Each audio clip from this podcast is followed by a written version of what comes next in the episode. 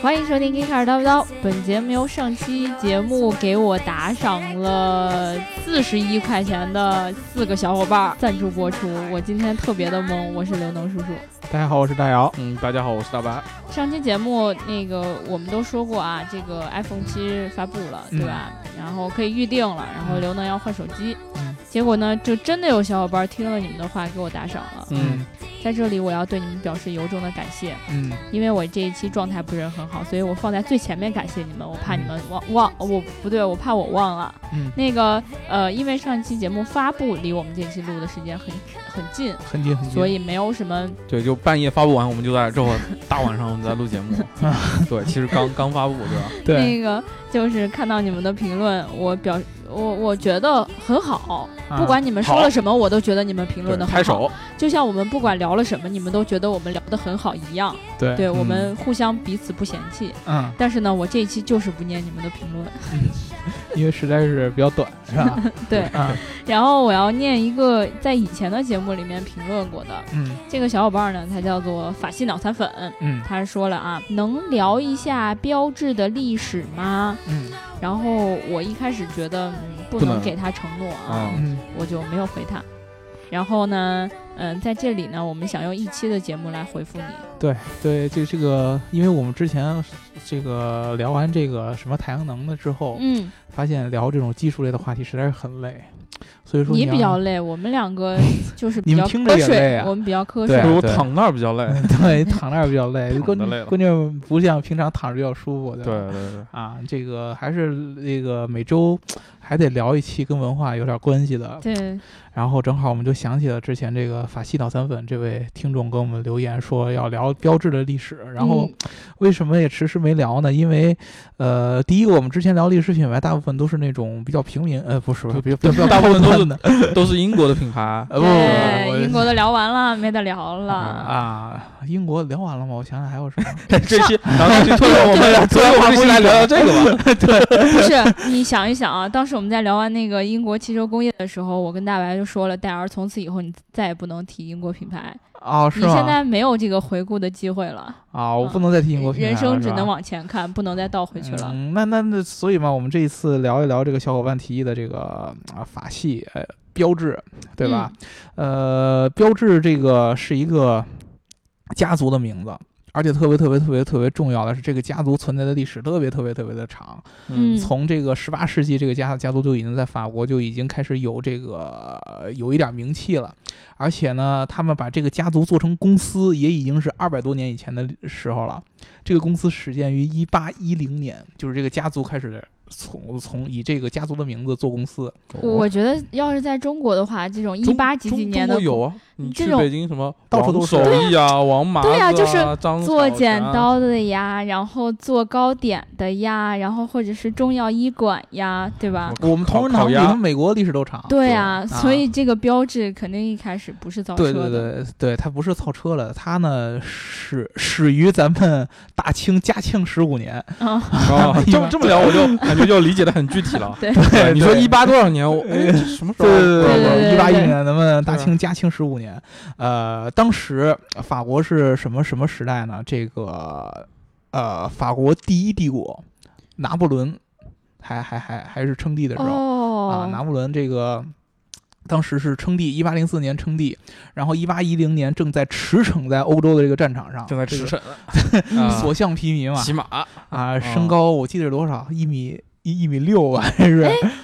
拿破仑跟我差不哎多高呃，是吗啊拿破，仑那 个那确你这实，夸自己就不对了。拿破仑，拿 破仑还是比你要高一点。但是我跟你们讲，拿破仑跟我 是跟我是一天的，啊拿破仑跟你一天生对是吗？对啊，那你跟这个原来刘能，你就叫刘能波拿 巴对，拿破仑，啊，原来是刘能是有这个法系血统的，但是拿破仑其实不是呃严格意义上的法国人，他是在这个他是汉中人， 对他是汉中人，对对对对 对，嗯啊，对，在这个咱咱说回那个标志啊，就是当时嗯法国这个整个国家的背景是，其实是呃，算是在欧洲是处于一个鼎盛的时期。嗯，就是当时呢，呃，基本上拿破仑就波拿巴这个家族统治了欧洲大陆上、基本上全部的国家，什么嗯啊现在你能看到的波兰呐、意大利呀啊然后。包括其他什么瑞士啊、乱七八糟的，瑞典呀、荷兰嗯呐、这些都是这个被拿破仑给征服了啊。然后这个标志这个集团，也就是在这会儿算是法国最强盛的时候，然后就开始进军他们的这个最早是做手工业，嗯嗯做什么呢？就是呃钢铁的这样的呃金属制的这种小零件儿，比如说钥匙链儿，哎，这差不多，我就真想真的啊想到了咱们浙江义乌，呃，对，因就是为小商品市场啊呃，对，这是一定得是这种小作坊式生产出来的那种，嗯呃，小这种金属零件儿。为什么法国老做这个？你会看现在就是，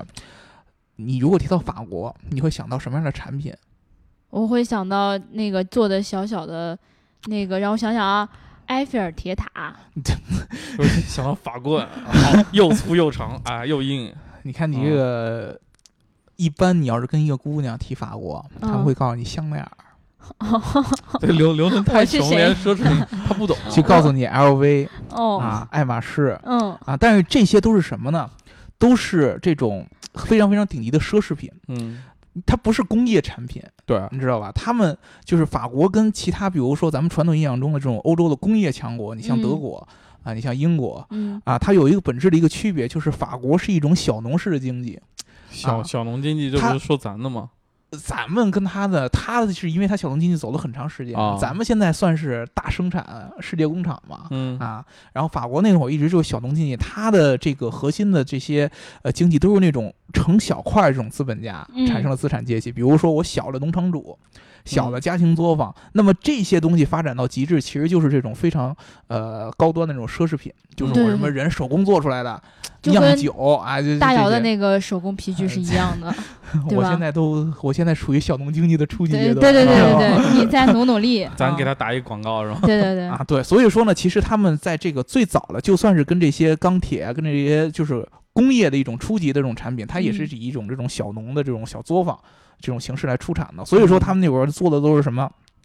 什么指甲剪儿啊、叉子呀、勺啊嗯，啊，但肯定做的特别精致，对，它做的很精致。嗯那会儿呢，就是那会儿在法国，就是在拿破仑之前嗯啊，法国因为在这个大陆上常年经受战乱，嗯，而且老是跟英国人打仗啊，尤其是跟啊英瞅国瞅人你打们仗英国人，啊打仗，然后呢，他们其实老百姓就是普通百姓，他们的生活的这个呃水平其实并不是很高。第一个嗯文化水平不高，第二个呢，能接触到的生活呃生活用品其实也不是很多。哦他的皇室很厉害，就是太阳王路易十四的时候，他的皇室很厉害。哦，啊，但是皇室很强，但是他的这个老百姓的生活状况并不是很好。但是拿破仑上台以后就不一样了，上台以后呢，呃，驰骋欧洲。原嗯来是法国是个，就是你在欧洲就是虽然说算是个强国，但是没到那个地步。就不牛逼，对，拿破仑上来以后，基本上就把欧洲人基本上其他的大陆上的国家都给摁下去了。嗯然后老老百姓扬眉吐气，然后老百姓的生活质量就开始提高。对嗯而且对拿破仑是大力发展资本啊、呃发展这个资产阶级的，就是它象征着法国那些大的资产家，什么银行家呀、嗯，对，这些人的经济利益嗯啊，他出去以后开拓市场啊，抢资源啊，干这些事儿，所以说老百姓的生活这个品质得到了提高，然后这个标志这个家族就开始从之前的。这些很小众的这些金属零件儿，开始做一些老百姓可以随着生活品质提高的一些产品，比如说咖啡机，哦，啊，比对对如对说我们之前我们经常在西餐馆看到一些那个，呃，胡椒的那种研磨棒，哦你，知道对吗？对对就是你转那个后边滋滋滋，然后胡椒粉就出来。拧的很爽那个啊对对对对对我也不知对对道，对我也不知道为什么就有莫名磨坏的快感。对对对，它里啊边是其实是一个刀挺片儿吧呃对一个呃齿轮带着一个机械研磨的一个结构，就是刀片儿嗯嘛。对，嗯它其实是有一定的这种工业的元素在里边的啊。他们的然后后来包氏家族开始做这个，什么咖啡研磨机呀、嗯然后什么这个呃胡椒研磨机呀、嗯，然后开始做这个我们国内俗称这种五金制品、五金用品，什么工具，什么改锥啊，对对对，啊，那会那会儿应该还没有改锥，就是锯，嗯，然后叉子，就是那种大的那种农农业用的那种钉叉耙钉 耙，对对对，这样的东西。啊，啊各种各样的这种呃适于生产的这相关的这种工具。但是呢，呃，做完这个有一段时间以后，这个呃拿破仑这个帝国在一九一四年的时候就崩垮崩塌了。嗯为什么？对就是又被呃欧洲整个的摁下这去个了国家形成了联盟，又是英国挑了头，然后他去打 打俄国，真不是什么好国 家，对，就是为英法。我为什么要要跟大家说这么一个概念？就是英法、英德，嗯然后呃德法之间这三个国家一直是战乱频繁的嗯啊，那个那段时间一直是战乱频繁的，所以说呢，其实法国一直夹在这两个国家的中间儿啊啊，然后呃因为它它右边往往东就是德国，啊然后往西北边跨过英吉利海峡就是英国，所以说它左夹在右中不间是人，对他，他经常经常就这这三个国家经常就互相掐，所以谁也看不起谁，啊，当时这个战争起来以后，法国的一下儿，拿破仑战呃这个帝国的这个崩塌，然后就变成了法国大革命，然后人民嗯起来、建立这个民主国家，哦但对是刚刚一好转，德国又跟他打一个普法战争，就是德国人闹独立，又跟他打仗，然后他又一下又不行了，所以说他刚开始的时候。他国家这个工业随着这些战争这些变革，经常会有一些奇奇怪怪的改变。所以说呢，这个标志这个家族也就随着这些改变，它的这个呃发展的方向一直在变他，就一直在换项目，一直在换项目。哦嗯对啊啊，就是你就觉得他不现在你提标志觉得是造车的，嗯但是他那会儿什么都造。我们刚才说了，造了这个研磨机对，啊，然后造完以后呢，就是到普法战争的时候又被打成屌丝了，又不行了。啊那会儿一看，你德国已经开始发展汽车工业了。嗯啊，然后到一八八零年的时候，然后这个标志家族有一个得力的一个呃成员，就是他们第几代了，应该已经算发展到第三代了、嗯啊，就从这个企业出出来以后，第三代叫阿尔芒。然后当时就已经是，呃，欧洲形势就已经很，就是一战之前嘛，一战之前三十年，欧洲形势嗯就已经不太理想。嗯，啊，然后呢，呃，他们家族的这个长者觉得，哎呀，长者，又又又要打仗了，嗯啊，把这个阿尔芒就说，哎，你去英国带着去躲避一下战乱吧，顺便去学一学英对国的这个对呃工业发展成什么样了啊啊，因为当时是英国是工业革命的一个先驱嘛，嗯呃去去去英国学习，带回来什么？带回自行车。结果标志回来以后，这阿尔芒回来以后又开始带着标志开始生产自行车。他们的自行车是什么样的？你们一定见过，就是嗯，一看一些欧洲老电影，前面有一个前轮特别特别大，对对对对哦后面是一小后轮面儿是啊，特别后小轮轮特别特别小，那个就是标致家族生产的第一辆自行车，啊，那个那个车好像就叫法语翻译过来中文就叫大轮子， 啊大轮子，对然后就看小小轮子不开心了，对，对然后就开始做自行车，啊，然后一直到了这个一八八九年啊，一直标致一直到今天，他还在做接着做自行车，你去欧洲自行车展啊，标致都会有自行车的产品出来我了的。天，哦到现在一直开始做自行车，然后还有摩托车都会有，嗯但是到一八八九年的时候，就是这个阿尔芒，他是这个对工业和机械有特别特别大的一个痴迷。然后呢，标志这个家族，它的这个工业的这些有关的这些工厂，嗯它的起源在这个索肖，这法国的一个地名哦叫做我对的索天，我肖。我还以为是我有自己有问题，我怎么听不懂他说话了呢所？对以对就是对插锁那种，索肖是这索肖嗯个这个法国这这是一法国一个地名，对这个地方，呃，它所在的这个区域叫做阿尔萨斯洛林。嗯这个啊阿尔萨斯洛林是什么地方呢？是法国、德国和瑞士的交界的那一块儿 三不管，啊。它离这个德国的工业重镇斯图加特直线距离有一百多公里，非常非常的近。所以说呢，呃，战争这这段时间经常会这个阿尔萨斯洛林地区，就比如说一战之前，德国把阿尔萨斯洛林吞并，但是一战哦战败，然后阿尔萨斯洛林又还回法国，经常会这个到处到处的这个归属权就变更。所以说那个区域经常这个人是会讲德语也会讲法语，啊，这什么这个两国语言，它是随时要换，所以说这在这个区域里边儿，其实它这个工业是有一个交叉的嗯啊。当时阿尔芒呢，他就经常会去跟这个呃那东边的那个德国经常嗯有这交流，然后他就去见了谁呢？见了戴姆勒，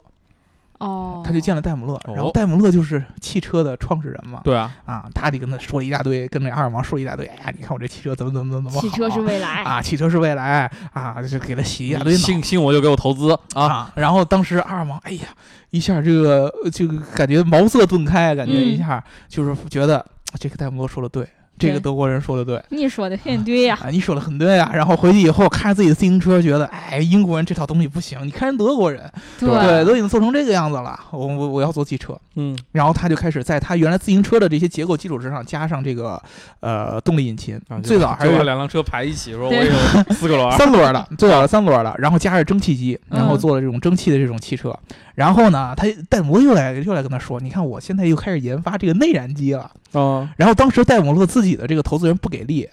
啊，老不给戴姆勒说你以什么时候以你的品牌什么做一辆车？他不解，投资人到处把他那个专利拿出去跟这个谈，跟那个谈，啊，对嗯对对，也找到了标志。然后标志就说：“哎，你能不能把你这个内燃机的这个发动机也授权给我，我给你嗯造车？”然后戴姆就说：“那可以呗，你既然愿意，那就开始造。”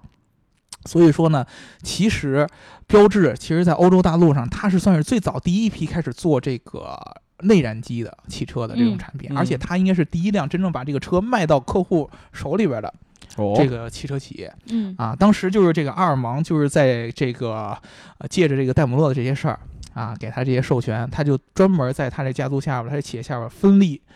分就是独立的建立的这个叫做标志汽车这个公司，嗯然后就开始做车了。所以说呢，其实标志它这个汽车品牌的历史是非常非常非常非常早的。嗯那为什么其实它发我展到还以为大白睡着了呢。嗯，啊没有没有没有，开玩笑，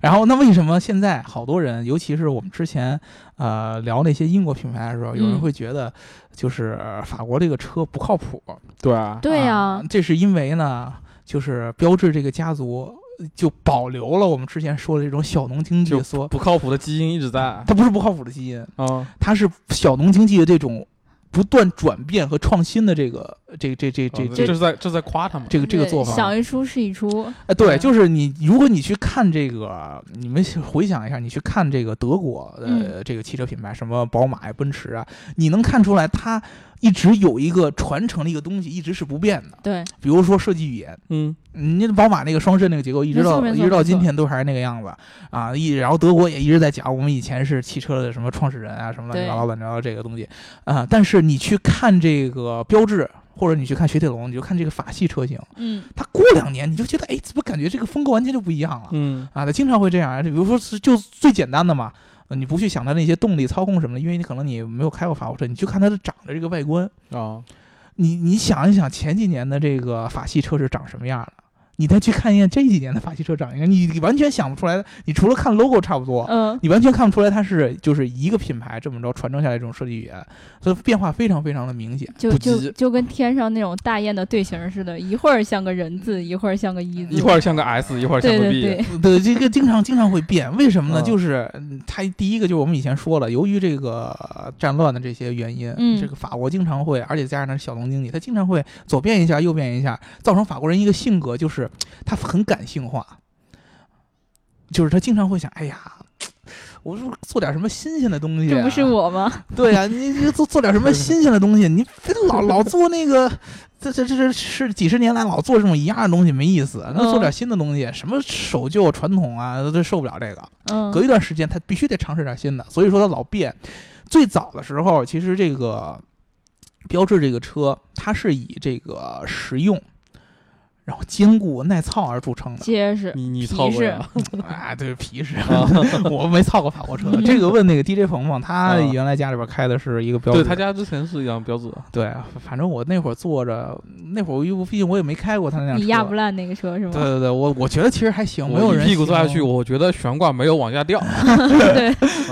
没有没有没有那会儿那么人形容那么不堪，就其实还 可以。鹏鹏喜欢在后排，后排的嗯坏了，前排啊，哈哈这意思是吧？啊，然后呢，就是你们知道这个北非有很多国家是原来法国的殖民地，嗯嗯对吧？什对，么摩洛哥嗯对，啊这样的国家，然后呢，北非有很多地方都是沙漠，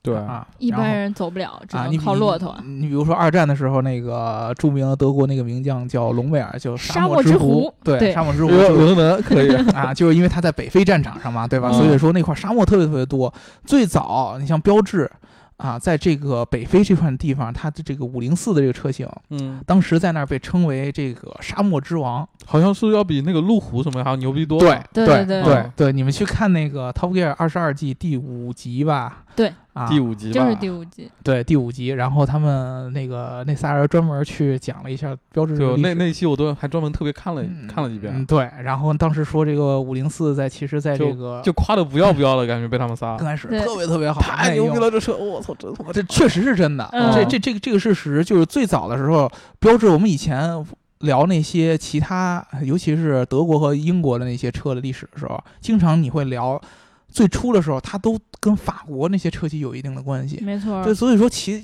最开始的时候，法国人他做这个车是很靠谱的。而哦且啊我记得看他们就是标志这个企业生产的那种小小五金之类的东西，看着就是很结实的那种，所对以就感觉他造的车也不会差到哪里生去。产一个男朋友看起来很结实。嗯 对，你像你像法国最早的时候，它这个标志刚出来的时候，它做了一款一个系列，这个车叫什么呢？法语叫做呃，法语翻译过来就是 baby。我以为你要说法嗯语呢，哎我说我说受不了法语，我真是受不了。反正也没人听得懂，又不是德语。嗯你那慌了我吗我不一定，我不一定。再来一法语，法语啊不一定，啊观众我我真我对真是不一定。咱们节目里都是比比别人卧事虎儿藏龙的， 咱别别别人别事儿惹事儿。对啊啊，本来就是再来一李 逍遥、刘逍遥。对对对，就没事儿。我以后聊什么都得跟我 撕，而且这是法系冷餐粉，万一人就是他们法哦国的那什么的嘛，对吧？啊呃，然后这这这个车就是在法国也特别特别流行，就是这种小车的这种典范对，啊，一直做这种老百姓觉得比较实用的这种小车。然后后来的时候，看 Top Gear 那个节目里边就说，就说法国人觉得。哎呀，造这种，呃，很实用的耐操这种车就不不给力，这不不是像不是我们民族的风格，对，图什没有么？意思啊了。对我们从来都不是一个实用的 民族。不好玩儿。我嗯们要、啊要要要造这个运动感的车对，啊，要造好开的车，对要开起来有激情的车，然后就开始去做这种性能车型。嗯哦对，比如说就各种 S 啊什么，对对对对对嗯对。然后法国最最早其实。最早的时候，你提法国，比如雪铁龙啊，其实提标志，你会想到一些特别特别著名的一些小钢炮的车嗯对对对对很精致啊，对，然就后是而且又是感一觉定是很有掀背力的量啊，然后还特别特别马力特别，比如二零五，然后，这然后其实标志这个车在这个这个品牌在这个赛事里边，对，嗯，对，各种各样的赛车比赛里边儿，其实斩获斩获也颇丰，对尤挺其有是名在拉力赛里边儿。对对对对，啊，好好好好多好多的冠军都是用他这种小钢炮类的车型来得的，而且他经常会在各种各样的比赛里边儿跟德系，尤其跟奥迪死掐。嗯比如说，奥迪当时在这个奥迪百年纪念日的时候嗯，参加一个比赛，人然本来后想拿冠军 的，一直都是本来一直是奥迪统治这个比赛，嗯嗯，然后呢就说，哎呀，我百年对呀，我我稳了庆呀祝一下，用我的用我的冠军去庆祝一下我这个品牌的百年。结果那一年标志拿了一个冠军，他说为 生为了气啊报了答当年戴姆勒的一发动机之恩， 然后说帮你干了奥迪，啊 对，然后然后当时就是呃奥迪给奥迪汽的所有的那些庆祝的什么盛那个典礼啊、新闻发布会啊、就跟那年世界杯似的，对吧？对配着广告啊、乱七八糟哦全都得 取消啊。好然后生气啊！然后结果标志在他标志二百年的时候，一零年的时候，标志以后我觉得我二百年了，我是不是得弄一个？对，奥迪就拿了一冠军，然后就俩人就开始一直掐，一直掐，一直掐。所以说，其实标志它的这个运动的这个风格是一直有的。对，啊，但是就是又按照 Top Gear 当时那个说，就是到最后就是一下从这个画风一转，从夸标志变成了黑标志，嗯就说最近十年来，标志开始换了一个品牌路线，就是我要走极致的。性价比和极致的廉价路线烂烂车，对啊， 对是他他当时是是这么说的吗，就是我我其实我我这么有一个新呃，就是有一个怎么说呢，有一个分析要跟大家嗯说，就是哦 Top Gear 那么着黑法国车， 有一个什么样的原因呢？不不是像你们想的那样，就是说法国车就是那么烂嗯，嗯啊，是因为那个就是英国人开玩笑的一种方式。嗯对，这是第一个。嗯第二个就是英国和法国之间那个仇恨，我们刚才已经说过了，就是英国瞧不起法国的就东西，像好法国多也中瞧不起国英网民就嗯没就无脑喷日本车一个道理啊，无脑喷日本车，无脑对喷啊韩国车。还有一个第三个一第三个一层原因，就是因为当时那节目那仨个人，他们觉得开标志的人嗯，啊，是英国最不会开车的一批人。所以说那个节目到最后，黑标志那些乱七八糟那些，比如说开车经常会撞他啊们，就故意啊就就直接开沟里啊、地里啊什么的。对对对，他是膈应开标志的这些司机驾驶技巧不行嗯啊，他是�膈应这个，哦并不是说这个车有在特别在特别特英别国烂标志是神车党，可能这种感觉。哎，对对对对，嗯就是对吧那种感觉，就那种感觉。他膈应的是买标志这个人，这个在英国嗯买标志这个人群，都是那些比如说上了比较年上了年岁大啊，不对对懂车对的对呀，对，开的很开的慢特别那什么的。所以说呢，并不是说这车有他们形容的那么那么那么烂。嗯，啊，但是呢，确实说明他改变了策略，就是他象征这种特别低端这个市场对开对始对，变了。极致的便宜，对你，你想象不到，你像以前人家是做这种，呃，结实的耐用的车，然后做性能车，然后突然一嗯下又转到这种极致便宜的车 对啊，然后他们就是膈应说，买标志的人，你是绝对不会去想这个车的具体的什么驾驶性能啊、操控感啊，你只对会想，哎呀，我这个买这车一定要多么多么便宜啊，然后我一定要甚至连他结不结实都没有想过。哎，对，对嗯他就是他就是他主要是膈应这么一件事儿，所以说呢，标志这几年。呃，或者说法系车，其实一直有这么样的一种各种各样的这种变化嗯，对，啊。但是我觉得其实呃，我不知道你们这两年，哎，刘能是之前车展时候去的那个 DS，吓死我了，我以为说刘能这两年才出生的，可能不知道不呢。不 哦 不呃不，去了前两年出对生对的对那对是， 对这两年出生的，对你去去了 DS，对，对我车展的时候去的是 DS，对吧？那个然后平台今年那个雷诺又出了那个科雷嘉嗯，啊，就是你你有感觉我这两年标志和呃这个法系车好像又开始变了。嗯，对，啊、又又有点变化，你能看出来，就是尤其是你之前 DS 没有那么大的那个刷存在感，这两年一开始又开始 DS 又开始出来，对，这其实这我以前都挺好不知看的道我觉得 DS，对对对，它这两年开始变成那种又变成那种时尚范儿了，对这对就对对就是对，法系跟他这种本身那种国家的形象还挺像的，我觉得就是那种有点浪漫，然后呃，对苏菲玛索代对言的嘛，它那给人那种感觉就是就是就是他坐车就跟我们坐那种奢侈品那种感觉一样，比如说我今年流行什么，嗯我就做什么。对， 然后今年流行什么我又做什么，流行什么做什么。你像之前前十年欧洲的时候，可能是因为经济危机还是怎么怎么着啊，那车就便宜的是最好了没，那错我就没错做做便宜的。那这两年经济稍微好转一点点了，对吧？然后又开始弄这个时尚啊，尤其在中国，大家都嗯开始。说这个颜值没啊，错，这个车长得怎么样？他就开始做这个，对，真挺好看的。对对对，就是你能看出来它的很多那个设计感和它很多的创新，其实是我觉得算是给这个相对保守的这个汽车行业里边算是一个比较好的一就个法系车都有个名号嘛，叫做概念车之王。呃，对对对，亮点。你比如说之前他他出了那个呃，算是那个音乐那个元素，对，就是那个有个黑白的，然后里面都是找一设音乐的音乐家来设计的内饰，啊，就各种什么环绕音响，什么什么。对对对对，对对，那但车是还是前后那个拼接起来我的的概天，念车。这么那个深概念，对啊，对啊而且后还有后来那个雪铁龙出的那个那个那个车，就是侧面是有那个什么，呃，专门防撞的那种原那个材料做的那个车，忘了那个车型叫什么了，一个 SUV 的车型、啊，啊，在它的侧门板上对，是他们的专门概念车，你我想，我操，哎那个不是概念车，那后来辆车，车，我说他们们做那种车，好多说，我操，这车还能这么做的，就是有这种感觉。对对对对，对他们是非常非常非常，就是你你能感觉他们坐车也是走在但但时尚但是前端量产车上，好多人就 不能看了，落差是对最大的。他们所以的说，其实这个我们我对法系车的理解还是它是就是比较可爱的一种路线，跟那种德国那种冷冰冰的那种工业机器啊啊，对，是不一样的，它更多的有一种那种感性的一种体现，也是这么个印象。我不知道我们那个法系脑残粉对我们这个解读有没有什么呃意见你啊？看他，或者你怎看么他慌的都不行了，感觉。对这一期我实在是聊不出来什我么了，怕又聊出一个赵逍遥怎么对对对办。对对对是是是嗯这样的，你知道吗？因为我们聊了那个德国呃英国那个东西以后，突然蹦出来一个法国人让我去聊法国，其实我内心是很紧张的。呃对你，你敢聊一法国试试？意思嗯就是， 对对，我就有那种感觉，你知道？你聊我就撕你，对，而且而且他那个名字也让我感觉法系脑残粉嘛，对吧？然后呢？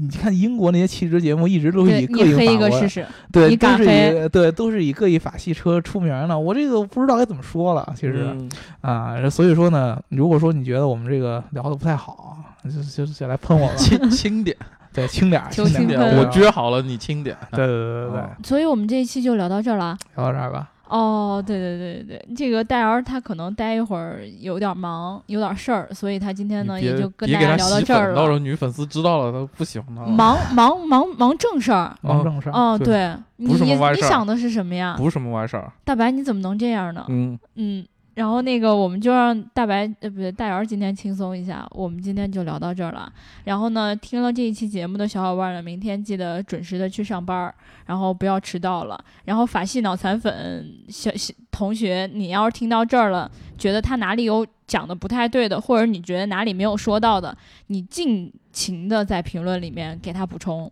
对吧？然后对，尽情的补充他。对对对对对，或者你私下跟他进行一个交流，让他再开一期法系的频那个节目。对我绝对会再开一期法系的节目的，这个你们放心，因为这个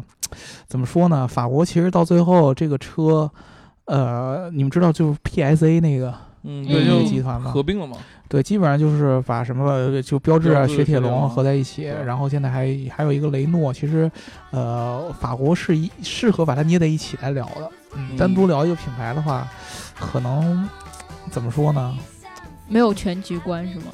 对你你就就像我大们以局观，就像就 像我们以前聊那个美国那个底特律那种感觉一样，嗯它会有很多的夹对杂就是有它混在一起，比如说通用和那几对个对对对对你聊头上就来他们聊他们最早起源就能分开，但是你往后聊越离现在越对近，咱越咱到时候越再细像细聊后面的事儿吧。对对嗯对对对，然后是那个标志车主，那个我们的女鬼老师，如果你对于我们这一期节目有任何的意见的话，欢欢迎迎。带着东西来找我对们。对对对对对对，我这个其实在，在节目的最后部分，就是尤其要跟大家说了，就是尤其是你们那些看 Top Gear 的人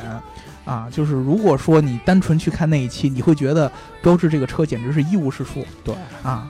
对对对对对，你会那么觉得，我对今吧？天看的时候，我还以为那车本来就这样呢。对对对对对，但是你他们你其实故意原来演出他来是对的他是故故意意的演出来，他他膈应的是那个人不会开车，对你一定要把嗯这个概念给说然清后楚不了。拉手还刹有车什就么到到田里去了。转转向不足吧？对啊呃，各对，种他他一直他转弯就是转转不转过弯转来弯不足，然后我不拉手刹什么乱七八糟。他对其实那个车不是像他形容的那样，都